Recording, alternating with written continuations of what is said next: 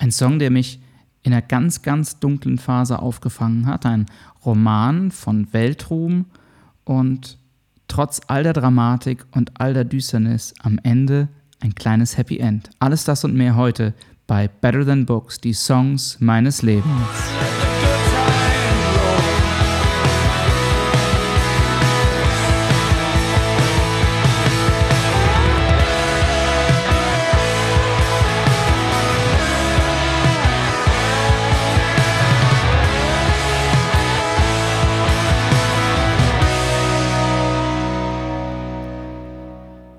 Suffering has been stronger than all other teaching, and has taught me to understand what your heart used to be.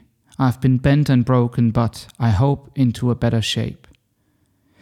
Leiden war ein besserer Lehrmeister für mich gewesen als alles andere. Es hat mich zu verstehen gelehrt, was mein Herz einst war. Mein Geist ist gebeugt und gebrochen worden, und ich hoffe, dass er eine bessere Gestalt angenommen hat. In diesem Sinne, hallo und herzlich willkommen zur 17. Ausgabe von Better Than Books, die Songs meines Lebens. Wir nähern uns dem ersten oder dem nächsten, muss ich sagen, kleineren Jubiläum der 20 unaufhörlich, aber nachdem in der letzten Folge meine liebe Freundin Kati von Napaea zu Gast war, bin ich in der heutigen Ausgabe wieder alleine am Mikrofon. Und wie immer fange ich mit ein paar Neuigkeiten aus dem Camp Allen an.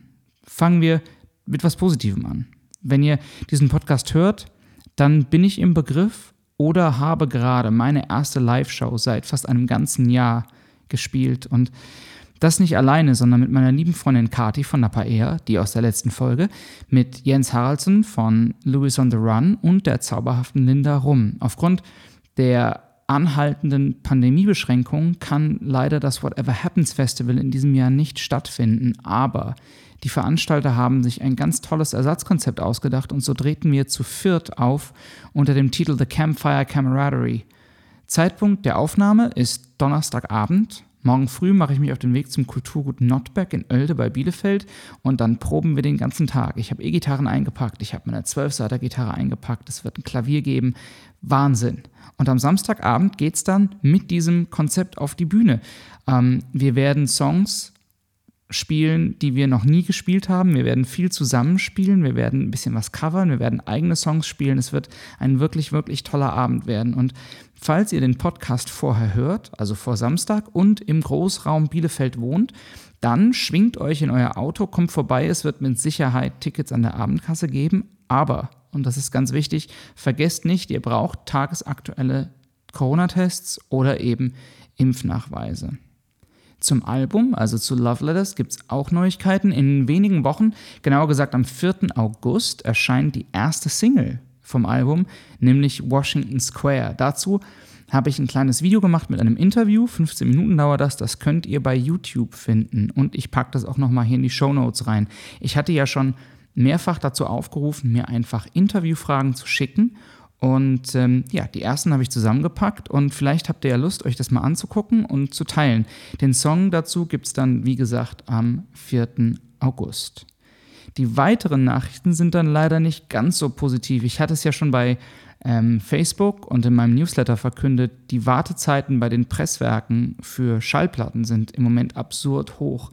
Und das führt dazu, dass ich leider mitteilen muss, dass es 2021 keinen Release von Love Letters auf Vinyl geben wird, einfach weil wir schlicht keine Möglichkeit haben, das Album zu irgendwelchen auch nur halbwegs akzeptablen Preisen herstellen zu lassen. Wir reihen uns also in die lange Schlange derer ein, die auf ihre Produktion warten und hoffen, dass das Album Anfang Mitte 2022 auch auf Platte herauskommen kann. Aber, und das ist wichtig, um es ganz klar zu sagen, es wird auf jeden Fall einen Vinyl-Release geben. Wir können zum jetzigen Zeitpunkt nur leider nicht genau sagen, wann.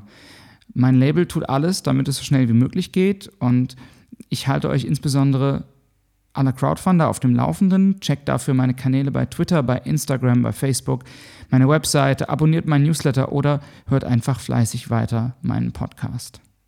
Was bleibt ist, dass wir in jedem Fall mit jeder neuen Information, die wir rausgeben, mit jedem neuen Release-Teil auf eure Hilfe angewiesen sind. Also teilt, kommentiert, liked meine Beiträge, damit wir möglichst viel Reichweite generieren können. Wenn ihr Freunde oder Bekannte habt, die Blogs schreiben oder für Magazine arbeiten, die Podcasts produzieren oder, oder, oder, oder, dann erzählt denen von mir und bittet sie doch mal über mich oder mit mir zu schreiben oder über mich was aufzunehmen oder was auch immer. Das wird mich jedenfalls riesig freuen, weil Love Letters wird dieses gigantische DIY-Projekt und je mehr von euch da mitmachen, desto größer und desto besser kann das Ganze funktionieren. So, jetzt aber, jetzt fährt hier gerade ein Zug vorbei. Also sowas. Also jetzt aber das Zitat vom Anfang. Das klang ganz schön düster, oder? Tja, hat jemand erraten, woher es kommt? Falls nicht, dann löse ich das Rätsel hiermit auf. Charles Dickens hat das geschrieben in einem seiner großen Romane, in einem seiner letzten großen Romane, nämlich Great Expectations, große Erwartungen. Zu Deutsch ist 1860-61 erschienen und gilt in der Tat als der letzte große Roman von Charles Dickens. Die meisten von euch kennen Charles Dickens bestimmt und wenn es nur über die Weihnachtsgeschichte ist, die mit Ebenezer Scrooge und den, den drei Geistern. In Great Expectations geht es um den weisen jungen Philip Pirrip, genannt Pip, der eher so ein trostloses Dasein fristet und die einzige Abwechslung in seinem Leben ist eine alte Jungfrau, die Miss Havisham heißt und die ist so verzweifelt, die trägt immer noch ihr Hochzeitskleid, in dem sie vor vielen Jahren vor dem Altar sitzen gelassen worden ist und hat es zu ihrer Lebensaufgabe gemacht, ähm, ihre Tochter Estella so kalt wie möglich zu erziehen, damit sie sich stellvertretend für die Mutter an der Männerwelt rächen kann. Und so sucht sie oder lässt sie einen Jungen suchen, auf den sie ihre Tochter loslassen kann ähm, und findet den kleinen Pip. Tja, und der verliebt sich. Nicht als Siebenjähriger, der Roman ist wie häufig bei Dickens auf ganz viele Jahre angelegt, aber er verliebt sich und ihm wird das Herz gebrochen. Soweit Charles Dickens. Weil das hier aber ein Musik- und kein Literaturpodcast ist, muss ich, glaube ich, erklären, was das Ganze eigentlich soll. Und das ist gar nicht so schwer, denn Great Expectations ist nämlich gleichzeitig auch einer meiner Lieblingssongs von The Gaslight Anthem und der Song, mit dem ich mit der Band sozialisiert wurde und, Überraschung, Überraschung, der Song, um den es hier heute geht. 2009 muss das gewesen sein oder 2010 vielleicht. Ich saß gerade mitten an meiner Examensarbeit, die habe ich übrigens über die Darstellung von Liebe in den Songs von Bob Dylan geschrieben. Arbeitstitel Just a Four-Letter Word, Love in Bob Dylan's Lyrics. Meine damalige Freundin war für ein paar Monate ins Ausland gegangen und ich war einsam. Ich war einsam, melancholisch und irgendwann tief in der Depression verschwunden. Ich hatte Freunde, mit denen hing ich in den lokalen Bars in Mainz rum, aber so richtig aus dem Loch bekam ich das alles nicht. Ich will aber überhaupt nicht zu lange über mein eigenes Seelenleben hier quatschen. Das mache ich vielleicht an anderer Stelle mal in Ausführlichkeit. Aber um es in zwei Sätzen zusammenfassen zu können, würde ich sagen, ich hatte so große Angst vor dem Verlassenwerden, dass ich nicht davon ausging, dass ich mir nicht mal vorstellen konnte, dass meine Beziehung überhaupt eine Überlebenschance hat. Dass eine Beziehung in dem Moment faktisch vorbei ist, in der man nicht mehr an ihr Überleben glaubt, das habe ich erst später gelernt. Und dann, tja, dann war da dieser eine Abend. Eine Freundin war zu Besuch, wir tranken, wir redeten, wir machten und hörten Musik und irgendwann sagte sie, sie müssen mir diesen Song zeigen. Eigentlich singt er über dich, John. Auftritt Brian Fallon. Ich gebe es zu, ich hatte von The Gaslight Anthem nie gehört, aber ich gebe auch zu, dass ich jeglichen Künstler, der nach 1975 sein Debüt gefeiert hatte, prinzipiell skeptisch, um nicht zu sagen ablehnend gegenüberstand. Ich glaube, Van Morrison hat das mal gesagt. Zumindest habe ich mich immer darauf berufen, dass es Van Morrison mal gesagt hat. Nach 1975 gab es keine gute Musik mehr. Ich weiß, das ist Quatsch, aber ich habe mich schon ganz schön besonders gefühlt mit so Aussagen früher. Und so ganz im Sinne von, hört ihr mal weiter euren Käse, der John geht jetzt mal richtige Musik hören. Aber dann, dann war da diese Stimme wirklich schief und jammernd und roh und irgendwie perfekt unperfekt, voller Sehnsucht und voller Melancholie und der Blick unter der Schiebermütze irgendwie entrückt. Und dann diese eine Zeile, ich sage das immer wieder, eine Zeile, eine einzige Zeile ist alles, was es bei mir braucht. My heart's like a wound, mein Herz ist wie eine Wunde. Ich habe den Song über die folgenden Tage, ich weiß nicht wie oft gehört. Ich habe dazu geweint, ich bin daran verzweifelt, ich habe mich daran immer wieder hochgezogen. Es war lange, viel zu lange her, dass ich einen Song gehört hatte, bei dem ich mich derart aufgefangen gefühlt habe. Ganz einfach. Vier Akkorde, nichts Kompliziertes, ein Text ohne Schnörkel. Ein Sänger, der sich nicht mal die Mühe gibt, irgendwie gut zu singen. Der, während er singt, mit seinem Blick irgendwie ins Nichts starrt. Irgendwie, naja, ungläubig seiner eigenen Geschichte. Mary, this station is playing every sad song I remember, like we were alive. I heard it on Sunday morn from inside of these walls in a prison cell where we spent those nights. Mary, dieser Sender spielt jeden einzelnen traurigen Song, an den ich mich erinnern kann, so als wäre ich am Leben. Ich habe ihn immer sonntags morgens gehört, eingeschlossen in dieser Zelle, wo wir unsere Nächte verbracht haben. So als wäre ich noch am Leben. Du lieber Himmel, was eine Zeile, da passiert so viel in meinem Kopf wenn ich das lese. I remember like we were alive. Und dann? They burned up the diner where I always used to find her licking young boy's blood from her claws. And I learned about the blues from this kitten I knew. Her hair was raven and her heart was like a tomb. My heart's like a wound.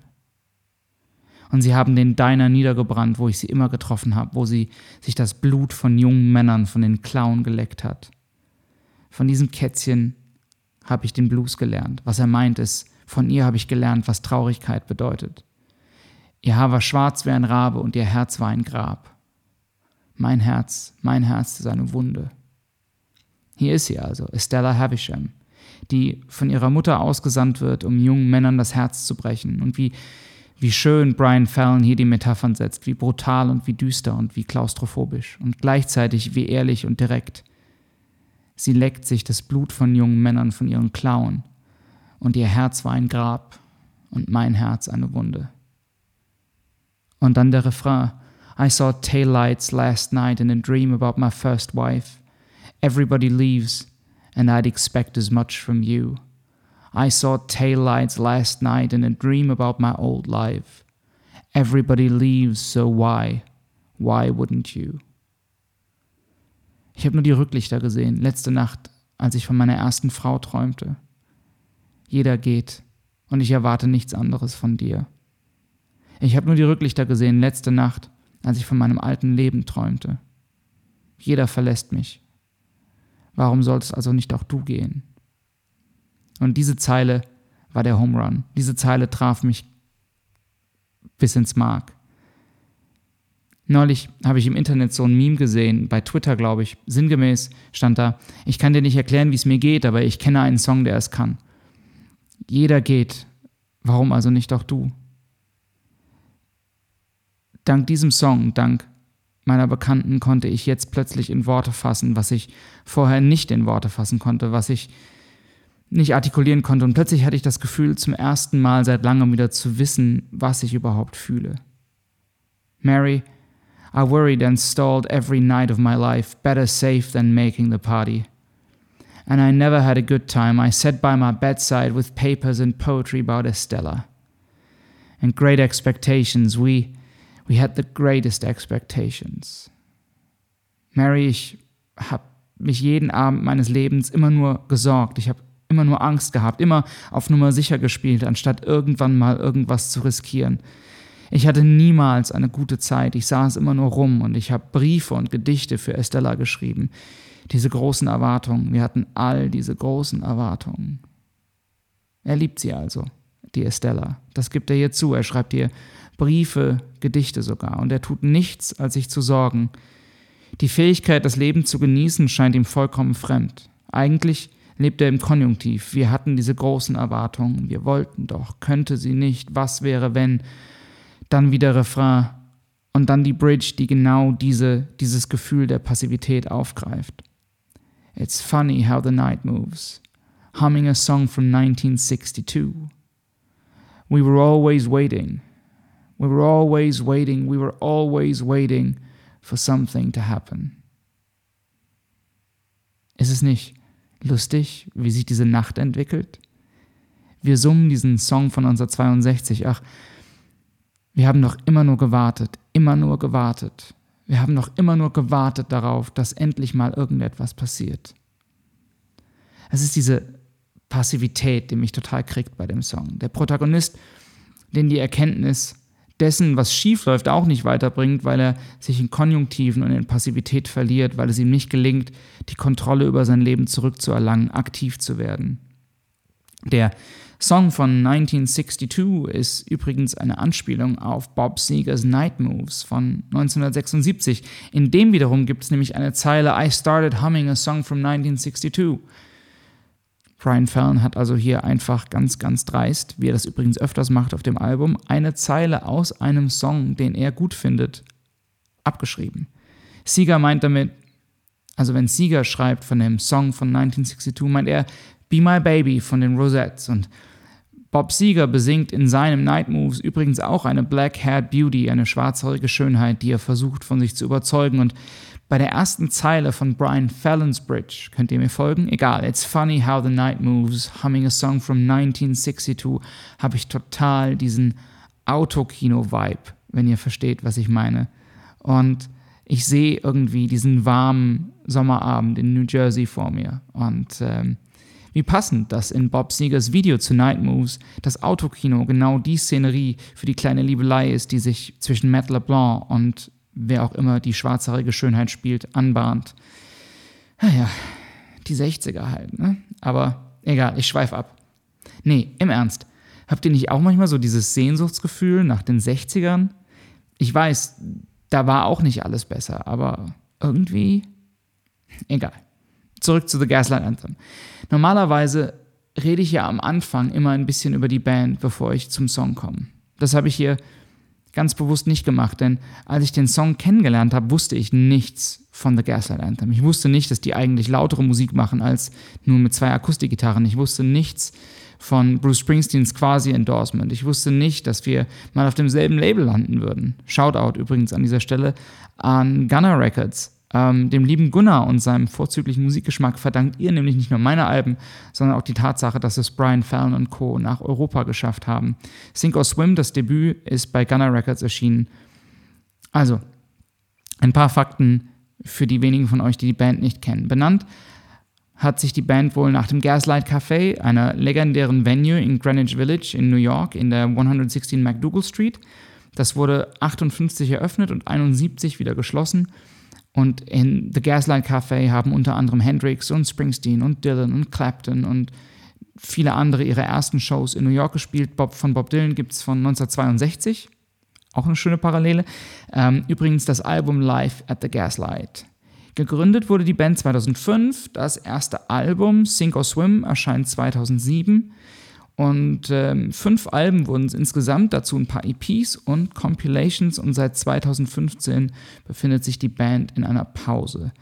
Brian Fallon macht derweil munter Solo weiter mit Local Honey, ist 2020 seine dritte Soloplatte erschienen und Great Expectations ist der erste Song auf dem zweiten Album der Band The 59 Sound von 2008.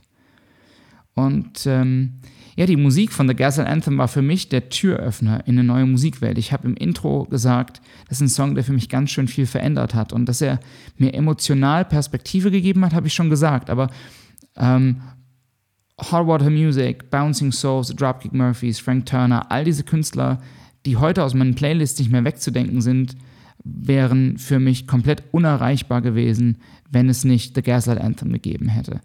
Ähm, viele von denen habe ich dann sogar persönlich kennenlernen oder mit ihnen spielen dürfen. Und ich glaube, das rechtfertigt die Aussage, der Song hat mein Leben verändert. Tja, und sicher ist, dass das ohne jenen Abend mit Marie, sehe ich es wirklich so? Ist das zu glauben? Alles nicht passiert wäre. Als ich zur Vorbereitung auf den Podcast ähm, die Version bei YouTube, die mir Marie damals gezeigt hat, gesucht habe, und ja, es gibt sie noch, ich packe die in die Show Notes, ähm, ist mein Blick auf einen Kommentar gefallen. Und äh, grob umschrieben sagte der, I watch this when I need my heart to start beating again. Ich schaue das an, wenn ich möchte, dass mein Herz wieder anfängt zu schlagen. Irgendwie sowas. Das Album The 59 Sound läuft bei mir inzwischen kaum mehr regelmäßig, aber es gehört zu der Sorte Alben, bei denen ich mich jedes Mal, wenn ich sie höre, frage, warum ich sie nicht viel öfter höre, weil sie mich jedes Mal aufs Neue irgendwie berühren, jedes Mal aufs Neue irgendwie mit diesem wohligen, mit dieser wohligen Wärme umschließen. Ähm, total verrückt. Ich werde hier wohl in Zukunft auch mal über den ein oder anderen Song von der Scheibe reden, weil einfach ausschließlich sehr, sehr gute Songs auf dem Album sind. Ähm, und über die Jahre, muss ich sagen, habe ich mich so ein bisschen entliebt mit The Gaslight Anthem. American Slang, das dritte Album, fand ich immer noch sehr, sehr gut. Und ähm, auch Handwritten und Get Hurt von 2012 und 2014 hatten ihre wirklich tollen Momente, aber in der Gänze so richtig überzeugen konnten sie mich nicht mehr. Bei The 59 Sound ist für mich keine Sekunde überflüssig. Jeder Song überzeugt. Und was für ein seltenes Geschenk ist das auch, so ein Album zu schreiben. Die Solo-Karriere hingegen, glaube ich, tut Brian Fallon ziemlich gut, weil seit er nicht mehr mit Gaslight unterwegs ist, habe ich das Gefühl, dass sich sein Songwriting auch erholt. Er schafft es jetzt wieder häufiger, irgendwie die Momente zu bauen, die mir auf den letzten Gaslight Anthem Produktionen so gefehlt haben. So diese Melancholie, diese Sehnsucht nach, ja, nach was auch immer, nach irgendwas Ungreifbarem, Undefinierbarem, den Blues eben. Aber wie das so ist, wenn, wenn es jemand schafft, solche Gefühle entstehen zu lassen, dann gibt es eben auch Kehrseiten und es gibt die Last und die Verantwortung, die damit einhergeht und die einem Künstler eben auch mitunter schwer auf der Seele lastet. Bei wenigen habe ich das so direkt erlebt wie bei Brian Fallon. Den habe ich nämlich später mal kennengelernt und miterlebt, wie ihm nach Konzerten Fans dutzendfach ihr Herz ausgeschüttet haben und ihm erzählten, dass sie, eine sagte das wirklich, seine Songs immer dann hörten, wenn sie sich selbst verletzten.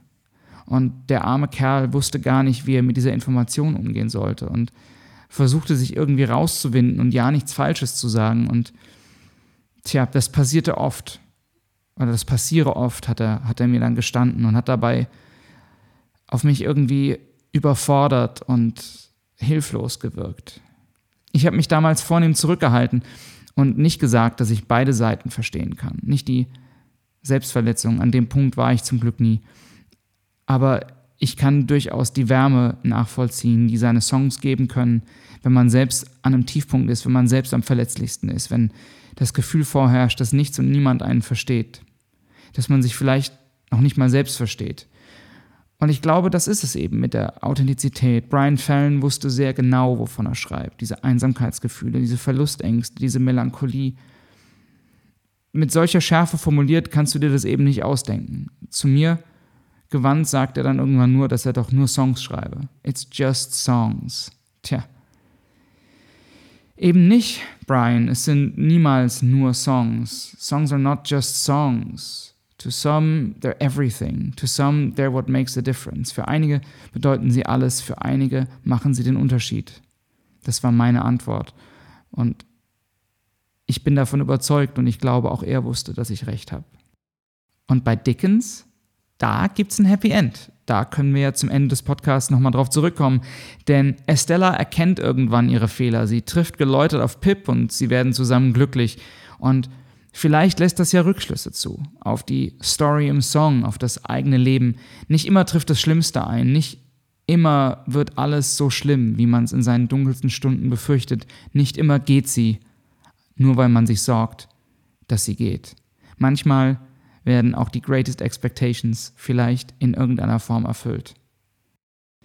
Tja, ihr Lieben, da habe ich ja gerade nochmal die Kurve bekommen mit einem Happy End, bevor es zu düster geworden ist. Jetzt aber erstmal vielen Dank fürs Hören. Wie immer freue ich mich über Kommentare, über Abos, über Feedback, über Likes, über was auch immer. Schreibt mir, denkt daran, wenn ihr mir noch Interviewfragen schicken wollt für die nächsten Interviewvideos, ähm, macht das gerne und denkt auf jeden Fall daran, mir die Einverständniserklärung irgendwie in einer Zeile mit dazu zu schreiben, dass ich die Fragen oder euren Namen oder was auch immer auch veröffentlichen darf.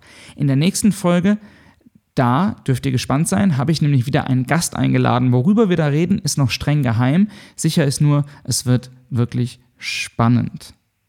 Tja, und am Schluss bleibt mir nur zu sagen, wenn ihr richtig Bock habt, diesen Podcast und meine Musik finanziell mit einem kleinen Obolus zu unterstützen, dann könnt ihr das via Patreon ab einem Euro pro Monat tun. Dazu müsst ihr einfach auf patreon.com slash dearjohnallen gehen und schon geht's los. Ihr bekommt dafür immer mal wieder ein paar kleine Goodies, zum Beispiel Demo-Versionen von neuen Songs oder Cover-Versionen zu den Songs im Podcast. Wenn ich hier fertig aufgenommen habe, werde ich mich zum Beispiel ransetzen und eine Version von Great Expectations aufnehmen. Es lohnt sich also.